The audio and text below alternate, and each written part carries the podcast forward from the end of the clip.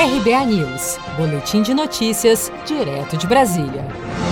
O número de profissionais em trabalho remoto no Brasil caiu de 8,7 milhões em junho para 8,4 milhões em julho, segundo informações divulgadas nesta segunda-feira pelo IPEA. A pesquisa aponta ainda que 7,06 milhões dos que seguem em home office, cerca de 84%, são trabalhadores formais.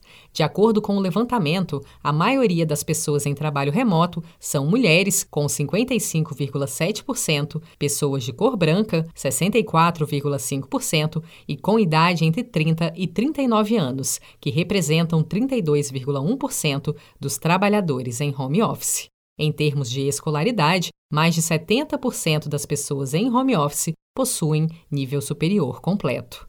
A advogada trabalhista Graciane Saliba explica, no entanto, que há diferenças que devem ser observadas entre o home office e o teletrabalho, como limitação de jornada, por exemplo. Muitas pessoas falam que ah, home office é a mesma coisa de teletrabalho. Não, o teletrabalho já veio com a reforma trabalhista.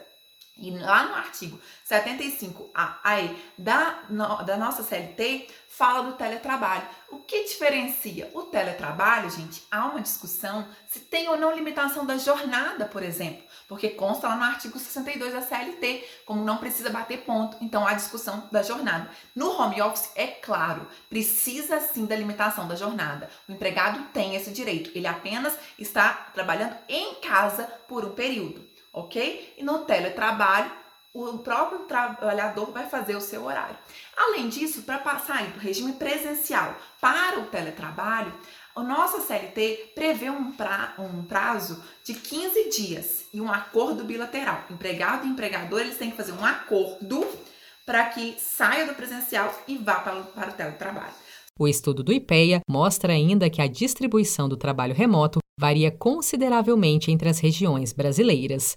Nessa perspectiva, 57,9% dos trabalhadores em home office atualmente estão no Sudeste, seguido pelo Nordeste, com 16,8%, região Sul, 14,8%, Centro-Oeste, com 7,5% e, por último, a região Norte, onde estão 3% dos trabalhadores brasileiros que trabalham de casa.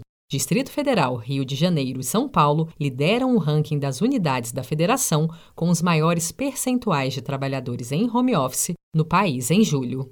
Você está preparado para imprevistos? Em momentos de incerteza como o que estamos passando, contar com uma reserva financeira faz toda a diferença. Se puder, comece aos pouquinhos a fazer uma poupança. Você ganha tranquilidade, segurança e cuida do seu futuro. Procure a agência do Sicredi mais próxima de você e saiba mais. Sicredi, gente que coopera cresce com produção de Felipe Andrade de Brasília, Daniele Vaz.